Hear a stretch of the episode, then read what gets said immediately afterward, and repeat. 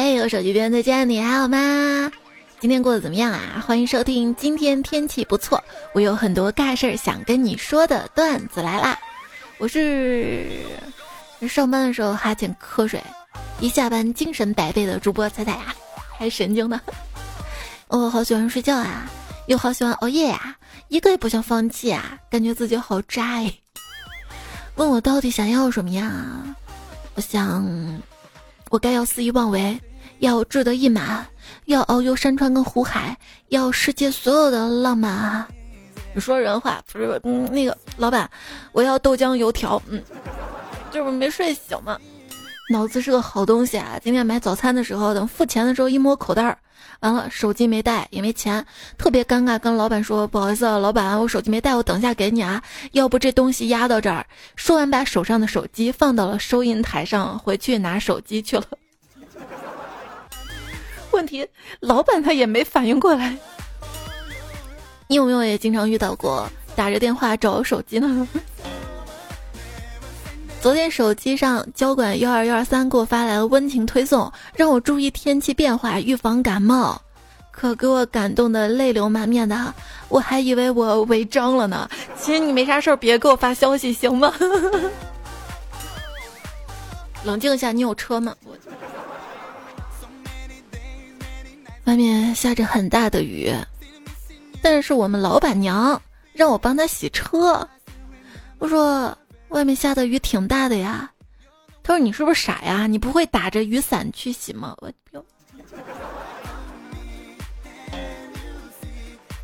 下午领导跟我说：“干的不错啊，我马上给你升职。”哎呀，高兴了好久。刚刚领导把公司闲聊群的群主转到我头上了，还吆喝大伙找我要红包，祝贺我升职。我。可以辞职吗？科学研究表明，屁股黑的人一般比较快乐，为什么呢？因为他们黑皮，黑皮。所以这两天啊，如果你觉得心情不好的话呢，不是让你变黑。如果觉得自己心情不好的话呢，可以去一下幼儿园门口，感受一下什么叫做撕心裂肺。机会不常有，每年就在九月九，压个月，就在这九月开学的时候啊，还记得第一天开学送孩子去幼儿园的时候，他不哭也不闹，一天表现都非常好。晚上到家呢，情绪也特别的稳定。第二天早上我叫他起来，宝贝，该穿衣服去幼儿园了。他大惊，昨天不是去过了吗？你当一次性的。什么是乐观呢？乐观就是明明家里有个小孩儿，还设置了闹钟。你等孩子上学之后试试，等他上学之后，闹钟都叫不醒的，你喊他好几遍都叫不醒，你还得亲自拖着他给他穿衣服呢。最近一个热搜：上海接送孩子放学钟点工走俏，发现新的商机了没有？整一个滴滴接娃，咱们弄专业点，身份认证、全程录像、清单包月有优惠。有人天使没？你是怎么接送孩子上学的呢？我坐公交车送他上学，他问我妈妈，为啥别人都是爸爸妈妈开着小车送他上学呀？我沉默了五秒钟，语重心长的说：“废气减排，青山绿水从你我做起，不能因为他们开小车就看不起他们啊！”有次在公交车站等车，一转身闺女不见了，我赶紧四处寻找，结果旁边坐着个小孩跟我说：“阿姨，你女儿是不是穿着跟我一样的黄色衣服？”我说：“是啊，你看见她去哪儿了吗？”孩子幽怨地说：“刚才公交车来了，我爸一把抱起你女儿就上车了，把我丢在了这里。”找娃呗，发发微博啥的。请原谅我占用了公共资源。我对公交车说：“有天到一个陌生的地方去，一上公交车还窃喜，诶，这公交车挺好的，位置挺空的哈。然后呢，就找了个位置坐下来，售票问我去哪儿，我说去哪儿哪儿。他说坐反了，要到对面坐。我心想这售票事儿还真多啊，连我坐哪儿都管。于是坐到了右边的位置上。没两下，终点站到了。哦，是坐反方向了呀。这不过做人要乐观点儿。我就在想，人生可以后悔的事情，也只有坐错公交车了，对吧？我再坐一次就可以回去了，挺好的。嗯。跟个光膀子大哥一起等公交。你说他没素质吧？上车之前他把烟扔了。你说他有素质吧？他把烟扔我鞋里，他烫到我脚了，我烫得我想骂人。裤裆着火了，用文明话怎么说？当然了，你简直就是杨颖的手办，卑鄙小人。杨颖，嗯。那天，一个中年大叔在公交车上不知道为啥跟售票员吵了起来，大叔就骂道：“谁娶了你，准倒八辈子霉！”还不解气，走到司机跟前让司机评理。司机淡定的说：“售票员是我老婆。”这就别骂了吗？你一个人能骂得过两个人家一家人？他还在骂，还在骂。司机忍了一会儿说。我要不是在上班，我就揍你了。大叔不甘示弱，有种下车打呀！司机真的停车开门了，大叔怒气冲冲的下车嚷嚷：“来呀，来呀，来呀！” 就见司机啪的把门关上，开车走了。我望着大叔一个人站在马路上，很孤独的样子。你知道以一己之力对抗整个世界的绝望感吗？来深圳坐一次地铁就知道啦。这位昵称为 C 令的彩票留言说的，那我觉得北京地铁显然友好的多了，因为你往那地铁门口一站呐，人流就把你带上去了，你不想上车你也上去了。有一次正愁挤不上去呢，就感觉还有人在推我，我想回头感谢的时候，发现车门就在我后面关了。都是好人呢，还有次坐地铁嘛，然后我就听见后面一个人喊：“大家都吸口气儿啊，大家都吸口气儿，我就上来了。”太不容易了。李宝来说，我第一次坐北京地铁，我才知道排队进了站之后还要等。当大爷把铁栅栏门一打开那一瞬间，我感觉啊，我就像在黄河里游泳。可能就那种感觉吧，原来人流可以如此的湍急呀！北京地铁早高峰有多令人绝望呢？刚在换乘站旁边，一男的被挤上来的穿着皮鞋的胖大叔狠狠的踩了一脚，只见他呆滞了二十秒，默默打开知乎搜索：“中国福利彩票最高奖金是多少？”那刻，我深深的共情了。但凡有点钱，那也不至于挤在地铁，就会堵在路上了。要不说我在上海一大早去挤地铁，痘痘都被挤没了，那不挺好的吗？但是挤得满身的痘印。紫薇一胭脂一枝苦说，广州三号线，我们集训好不容易可以出去，同学脑子一热买了个仙人掌回来。赶三号线，好不容易上车了，下车时候仙人掌的刺儿都没了没了。请问在这个段子里谁最倒霉？是你同学吗？是仙人掌吗？也许是其他乘客。回家，诶，我说我这个衣服里面怎么会有仙人掌刺儿呢？不对，照那样个挤法的话，仙人掌刺儿都会挤软的。嗯。别人说。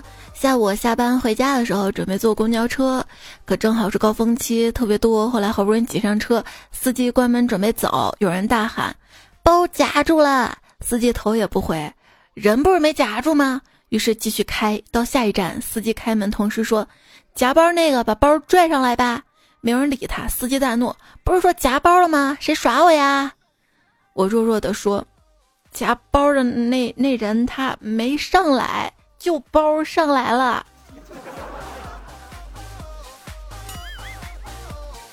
我建议一些公交车站还有地铁站有拖鞋卖，如果鞋子被挤掉了，光脚走回家挺尴尬的，不是吗？地铁还好吧，有好心人帮你把鞋子运到下一站，你再坐一站回去找鞋子，就公交车嘛。你坐过最挤的公交车是什么呀？只是路过公交车站就被挤上了车。公交车是最恐怖的车，为什么呢？因为它动不动就停下来，吓人。他还上人呐！今天坐公交，因为人太多了，我就只能站在司机旁边。我一看司机那黑眼圈，就像是三天没睡觉一样。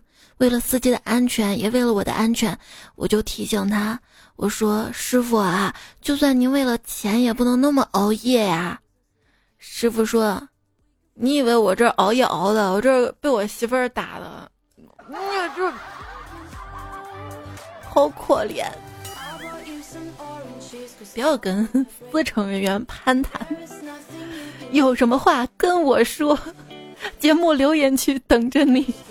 这里依然收听到的是段子来啦，节目在喜马拉雅 APP 上更新，可以搜索段子来找到这个专辑，并且订阅。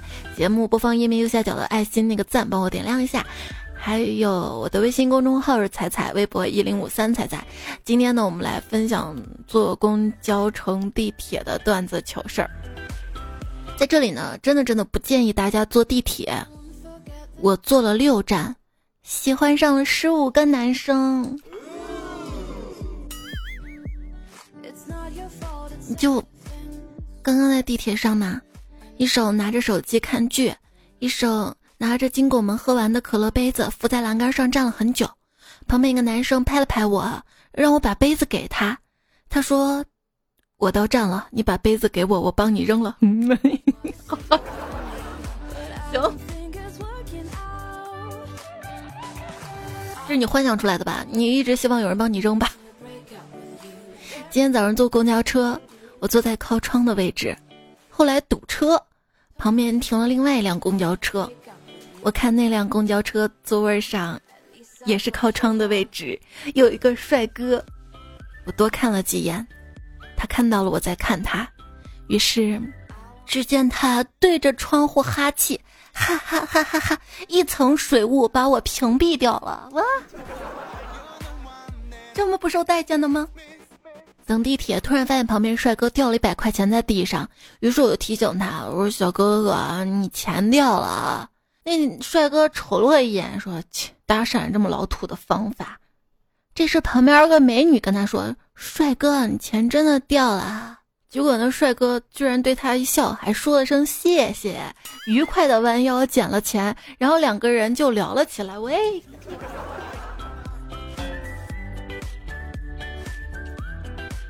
帅哥，你知道吗？前世五百年的回眸，才换得今生的擦肩而过。茫茫人海中，你没有早一步，也没有晚一步，却偏偏踩到了我。那我也没有别的话可说，只有问一句：你丫是不是故意的？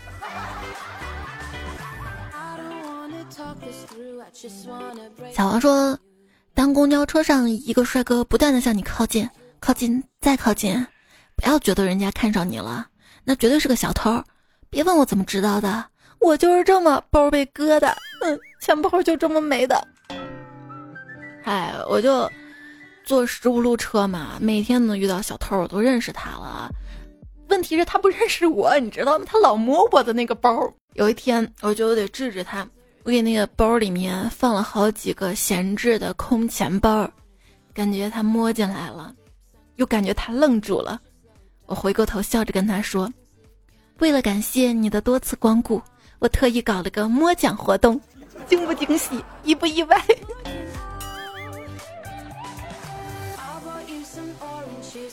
花生主鸭说：“一天，我爸在地铁上碰到了小偷，那小偷正掏我爸口袋。我爸说：‘我今天的确发工资了，但是我老婆比你下手快多了。’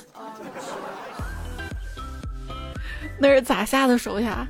冲到公司的吗？啊，工资直接转账到老婆卡上的呀。哎，鱼伟说，早上起来袜子死活找不到一只，急忙出门，到地铁站，远远看见地铁要开了，我冲呀，一个箭步。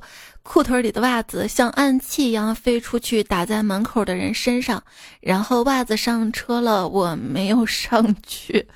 那女人惊恐迷糊的表情，我至今难忘呀。哎，我也是那天特别赶时间嘛，坐地铁，哎呀，来不及系皮带了，冲呀！好不容易冲到地铁站了，但是坐到那儿总感觉那个裤带往下掉，我就想站起来提一下。哎呀，站起来又提一下，就这么几次。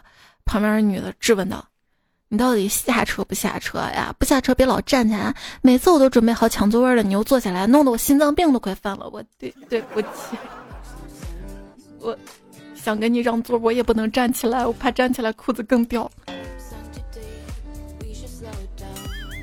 尸体火化，在地铁上突发社交牛叉症，抢了别人的座。事情是这样的，前几天坐地铁，有对小情侣因为一个座位相互推搡，都让对方坐。看他们这么客气，我搓搓手拨开他俩。呃，那个我看你们俩也不累，这样吧，我坐。然后他们俩就在我面前站了一路。我坐下之后才后知后觉，我这样是不太对。但既然坐都坐了。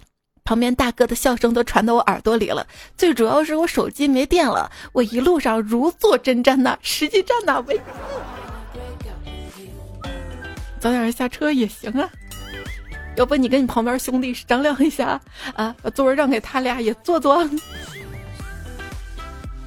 社交牛叉症有时候比社交恐惧症更尴尬。哎，你说社交牛叉症患者跟社交恐惧症患者，他俩社交是矛能戳穿盾，还是盾能防住矛？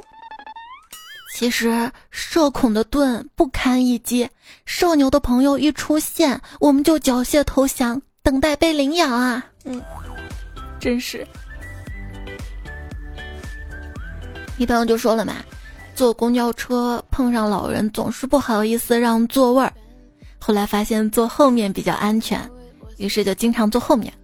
有一天在前面站着，上来一对老夫妻，我听见老头跟老太太说：“往后走，往后走。”现在年轻人都喜欢坐后面。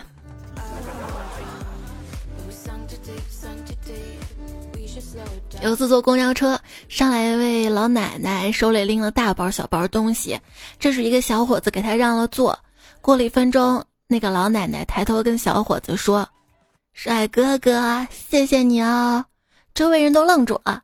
那小伙子半天才反应过来，回道：“不，不用客气的，美女，真和谐。”在公交车上，一个妈妈带着一个孩子，那孩子晕车快要吐了，他妈妈为了安慰他，便指着我说：“宝贝，你看那个姐姐漂不漂亮啊？”然后那孩子唰的一下就吐了，我好尴尬。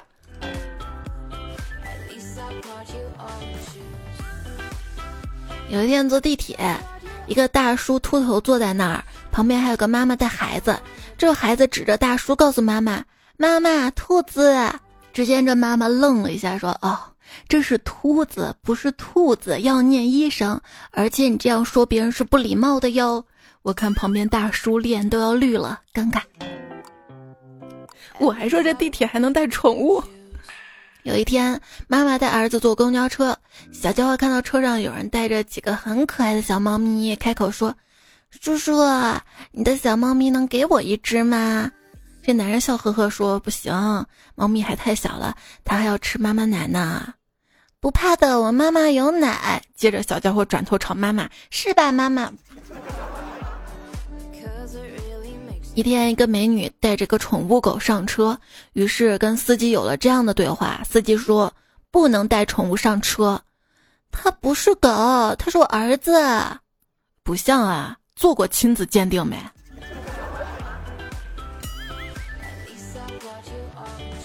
公交车上，一个小孩问妈妈：“妈妈，昨天晚上为什么跟爸爸打架呀？”妈妈说：“小孩子，你别瞎说啊，我跟你爸爸没有打架。”你骗人！电视演的打架都说大战三百回合，我昨天晚上明明听到爸爸跟你说要大战三百回合的。为什么是坐电梯而不是站电梯？那为什么是坐公交车而不是站公交车呢？明明我们是站着的呀。不是有个词儿挤公交车吗？更形象。早上坐公交车的时候，前面那辆车估计是个新手，刹车特别的急。我们这辆车的司机师傅呢，就一路陪着前车司机踩过来的。车里乘客各种摇头甩尾。我站在公交车最后排的位置，耳机里正放着比较嗨的音乐。从我的视角看过去，每个人都像是喝多了嗨起来，集体在公交车上蹦迪呢。想象力能让我们快乐，是不是？绿藻月月鸟飞说。圣诞节早上上班要坐公交车，到一楼下了一记段子来了，然后边听边走出小区去上班，手里拿着一块钱准备投币，心里想着要拿门禁卡刷门，然后使劲拿着一块钱刷呀刷，嗯，结果没没没开才反应过来。说到上车投币啊，有一次坐公交车上来个小妹妹，呆萌呆萌的投了十块钱之后，泪眼汪汪看着司机。司机说：“一会儿有人上车，你就收钱。”结果过了两三站，这小姑娘手里抓着一大把一元的，貌似十块钱多了还收呢。司机急了说：“哎，你别收了，给我留点儿。”有一次我也是没带零钱，投了十块钱，我跟司机师傅商量，我可不可以站在门口收钱？司机师傅点头默许了，于是我就站在那儿收钱。下一站车停了，上来一位大汉，虎背熊腰，剃着板寸，露着刺青。见我拦着他，就怒吼道：“干嘛呢？”我一时半会儿解释不清楚嘛。我说：“一会儿再跟你说，你先把钱给我。”他眼珠子都圆了，说啥呢？我说：“把钱给我。”他张大嘴冲司机问：“他干嘛呢？”司机点点头，然后他又堵在公交车门口，后面上不来，车厢里的人急着发车，所以大家七嘴八舌嚷嚷起来了：“啰嗦什么呢？快给钱！”大汉很快瘪了下去。只见他从口袋里掏出钱包递过来，哭丧脸说：“老大，身上就这点钱，你们人多，我服了。”我就，昵称之前名字太长可还行说，有次坐地铁。看到对情侣从步梯上下来，两个人商量着坐下一趟车。就在地铁门即将关闭的时候，女生突然跳到车上，给男生打电话说了分手。男生在失去爱情的同时，还错过了地铁，这什么狗血剧情啊！在公交车上，如果跟另一半一起坐的话，还是挺好的。比如晕车的时候有人照顾。一朋友说：“你有晕车吗？在车上吐个不停，只有我不停的安慰他。好不容易到站了，下车之后看到他满脸的憔悴虚弱，我心疼的问：宝贝，现在感觉怎么样啊？他娇弱的说：我感觉饿了。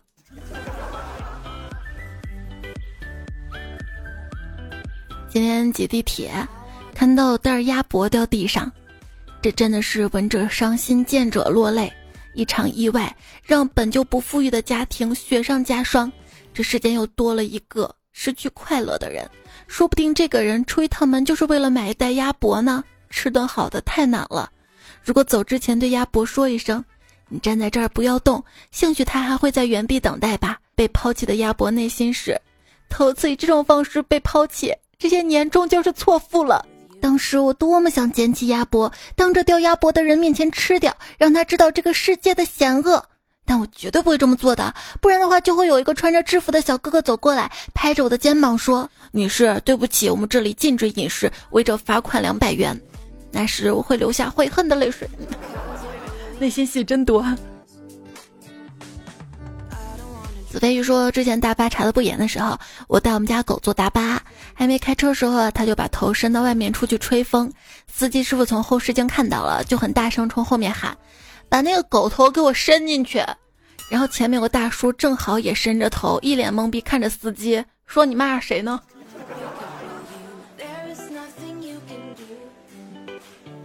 如人饮水，冷暖自知。说，一头撞死我算了。”刚坐公交车，我看快到站了，我就从座位上站起来，突然一个刹车，我一下子向前跑去，手想抓住铁栏杆呢，结果抓到了旁边妹子头发，硬让我把她从后面拽到车门，永远忘不了妹子的眼神呐！这劲儿可真大啊！妹子头发真结实。嗯，am 说，出去办事坐公交车，这辆车平时基本都是老人，而且很多人，一站上来好多老人，车瞬间就挤满了。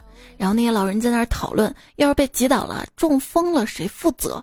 一个老人说：“谁挤谁负责呗。”我看了一圈，站在一群人中间的我开始有点慌。两千块钱的工资的我一动不敢动。下一站我要不要下车呀？嗯。吕欢娜零零一说：“彩彩，我发现公交车司机必须善于察言观色，在几秒钟内通过站台上人的表情跟行为，辨认出他们到底要不要坐这班车啊？这个好分辨啊！想上车的都上前走两步，再追着车跑一截儿，聚拢。”我觉得最应该锻炼出来的能力是在车上察言观色，看谁马上要下车的样子。已经开学第二周了，看看大家开学发生了什么事儿哈。一朋友说小侄女今天放学回来有些闷闷不乐，我问她怎么了，她说班上有两个男生因为都想跟他做同桌，所以打起来了，他很苦恼啊。这就是幼儿园的好，不固定座位是吗？女朋友说：“本人幼儿园老师，今天刚接收小班儿。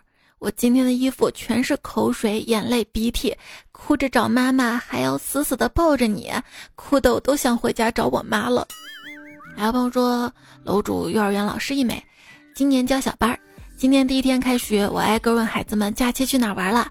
一个小女孩回答我说：假期去 KTV 唱歌了，唱歌了。”这不是也玩的很开心吗？关于老师的笑话段子，下一期刚好就是节了，我们继续来分享啊。那说到了唱歌，紫叶紫金的留言，一首凉凉送给夏天，最热的夏天。加油呢啦！小女二八零说，失眠的原因是，没准是自己在跟自己辩论，不断的头脑风暴。昵称我馋某某身子，他说：“早睡困，晚睡困，不睡困，睡了更困，天天困，天天睡，天天睡，天天困。唯有一句干饭了，宝贝儿，才能让我灵魂归位。”那你馋那个谁谁谁身子的时候还困不？有没有想过，每天晚上睡六个小时的人？比每天晚上睡八个小时的人每年多出一个月的意识啊！我知道为什么我显得年轻了，大概因为我睡得多。我的意志力真的非常的坚定，别人玩手机的时候我也玩手机，别人不玩了我还能接着玩，丝毫不被干扰。就算手机没电了，还能玩电脑。当然说，现在这个日子过得。钱怎么来的，一清二楚；钱怎么没的，稀里糊涂。就是看到了你这条留言，上期的标题有了，谢谢啊！上期好像没来得及感谢。一个尼斯的听课说：“彩彩，今天第一次留言，是从小都跳槽过来的。我先献诗一首吧：人生自古谁无死，七尺男儿常社死。哎，这句话也适合做标题。那今天节目标题什么呢？什么好呢？彩彩小迷彩说，像陀螺一样旋转起来，然后爸爸拿起皮带抽的不亦乐乎，哈哈哈哈。对，上上期的段子是吧？旋转还有一次，你知道那个公交车吊环吧？大家在扶吊环的同时，脚底下一定要站稳了，最好是脚稍微分开一点儿，三角形稳定。它稳定吗？肯定越三角越稳定。我次手扶着吊环，两脚并拢着，一急刹车，我拉着吊环也转了个圈儿。其实比起扶吊环，我还是喜欢扶杆子，但是奈何经常我够不到，够不到。有病就去治。说说实在的，小时候话费不够用，第一是因为废话多，第二是因为太自信。因为小时候说话不考虑那么多，想什么说什么，默认对方能理解。长大之后啊，说一句话，现在脑子转三圈，想想对方能不能理解，爱不爱听，慢慢就越来越不爱说话。小时候话费不够用，还有一条就是那时候有不停不停不停说话的人呐，有聊不完的天呐。啊，那时候上课那么爱说话，居然那么爱说话。昵称爱你呢彩彩说，从来不会觉得自己是个话痨。之前打王者被队友恶心到了，后来想在某音评论区留言说一下，吐槽一下，发了几次还没说完就被限制字数了，再删还被限制，我都要爆粗口了，一忍再忍，算了，不发了，保持我文静的人设吧。世界那么好，不要暴躁，不要暴躁。二爷说。年纪越大越不爱说话，恋爱也谈不好，可能要孤独终老了。那你是没遇到可以跟你无话不谈的人呐？到时候会觉得年轻真好，恋爱真好。不过就算没有找到，也要学会跟自己独处。我每天一个人觉都不够睡呢，还两个人啊？还是子夜紫金说，嘘寒问暖，朝朝暮暮是爱。可是彼此独立，互相牵挂，同样是爱。至于哪种爱最好，其实取决于哪种方式让你觉得最舒服。sky 零四二七说：“独在异乡为异客，每逢佳节被催婚。洛阳亲友如相问，我连对象也没有。”你看你，改首诗连押韵都做不到，还想有对象？就如果有亲友老问你，你别回去就行了嘛。那亲戚来呢？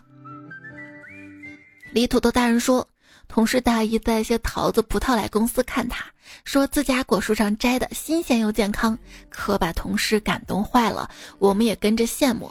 一阵嘘寒问暖之后，同事大姨说：‘欢欢呐，大姨今天来是有好事儿，我给你物色了个对象，大老板可会挣了，就是需要等段时间而已。他那个老婆快不行了，最多就半年。你看你应该能等的吧？’ 哎呀。”怪不得大家羡慕，还有这好事儿。小猫夜灯说：“相亲时来点实际有效的，对相亲对象送礼物，让他伸出手，瞬即抓住他的手，这就是礼物，看他收不收，直截了当。那我再教你一个完全无用的撩汉技巧，你问他一米有多长，在他比划的时候，扑到他怀里。”我试了，问他一米有多长，他说我就是一点八个一米。我决定不封心所爱了，敞开了心都没人爱呀。抢不到对象的你，可以试试抢沙发呀。家人说抢不到沙发的美女，我来打卡了。跟你说，沙发啊，跟爱情一样，都不是靠抢的，靠缘分呐。贾干部说：“看了那么久的哆啦 A 梦，才知道哆啦 A 梦有专门的工作职位，特定意志薄弱儿童监视指导员。”还说看童话故事有时候很疑惑：如果王子很爱灰姑娘的话，会需要水晶鞋来找人吗？是记不住他的脸吗？还是只喜欢他的脚？风捕快都回复亮了，他说：“化妆前跟化妆后，你分得清吗？”不加位的水哥说：“第一次留言听了好多年啦，最早在苹果播客听的。嗯，在这里问候一下苹果播客的小伙伴们，在各种场景听，蹲坑、开车、坐火车、飞机、看书、睡前。但是最近发现，上班摸鱼时候听最惬意了。我跟你说个真相吧，就是摸鱼的时候干啥都开心，除了工作本身。宁夏夏之位置说，心情好跟心情不好听同一个节目，心情是不一样的。”希望大家心情都好啊，这样显得节目好笑一点。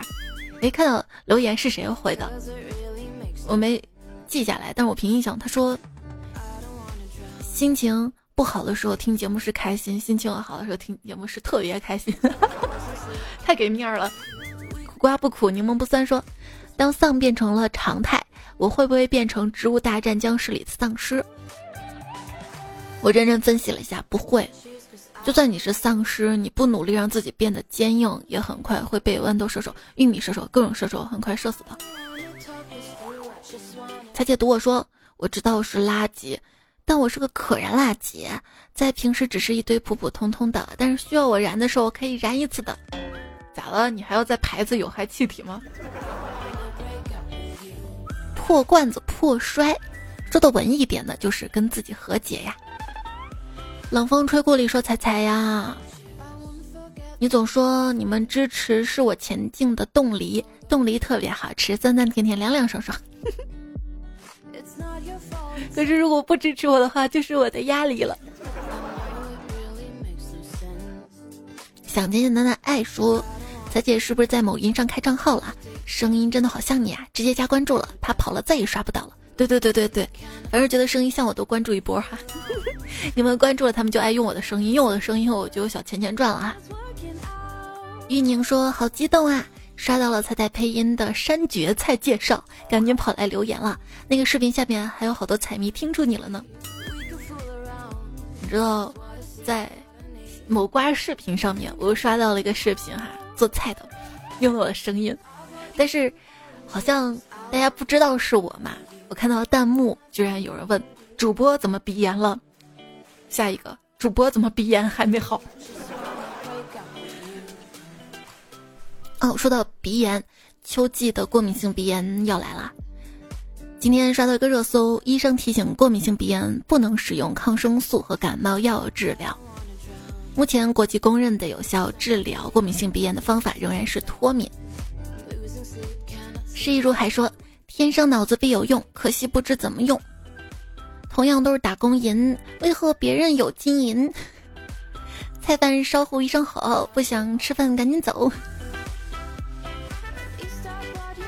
哎呀，又标题素材了哈，存下存下。各位有没有遇到过这种蠢人？是你在回答他的话之前，必须要先深呼吸一口气的。后来想想，AI 有它的好处，就是你如果面对 AI 的话，比如说我结束导航的时候，我说小度小度再见，他会说。如果你需要结束导航，请对我说结束导航，就很无语。他明明听得懂我的意思，却要教我做事儿，你知道吗？但好在他是 AI，他要真人我就会揍他。Hello Q 说，行了，好会讲笑话，不像我只会看笑话，你你还会听笑话呢。哦，对，你在哪里看的笑话？告诉我，我去找段子。我再次说，彩彩呀。你知道最爱激发灵感的地方是哪儿吗？有个节目主持人说，三上、车上、路上、厕上，就厕所厕。但我觉得还有个地方，澡堂。那我觉得还有个地方，失眠的时候脑海中的小剧场，好多都是悲剧。君夜君兮君不知说，总有一种情绪在黑夜中溢出，消散在梦里。所以。亲爱的，你不喜欢什么一定要说出来，不然别人会觉得你不介意。如果你喜欢这个节目，一定要点个赞，我介意。节目播放页面右下角爱心哈。夜下飘雪晚风凉，说欢愉嫌夜短，寂寞恨更长。好像这个也能当标题。对标题有点敏感了吧？小龙在渊说晚安，月亮代表我的心，彩彩哄睡最开心。花开花落说夜是天天熬，谁吐谁着，这个也能 那就早点睡吧。洋葱没有心说，有人相爱，有人夜里看海，有人七八个闹钟起不来。晚安，打工人。那就在这里跟你说晚安啦。还看到留言区彩彩彩断机说正在做卷腹的我笑岔了。这个，要不节目跟卷腹选一个，选开心的，容易了哈。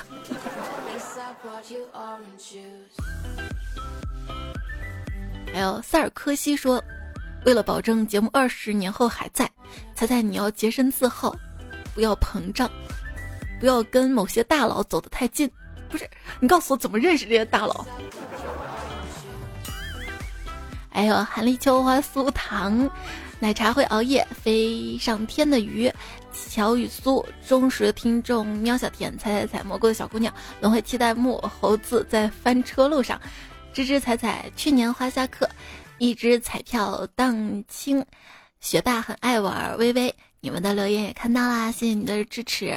这期作者一个不善言辞的男人，Mickey Pencil，黄懒懒木点三面一，莫吉北平剑客，纸面上连接有梁海源妖瘦子飞鱼，灰色世界彩虹，好小姑娘有脚气，三国为奴爱琴海又逻辑鬼才发言 bot，嗯半仙全世界最美丽的人啊，新梗研究所就这么任性，苏。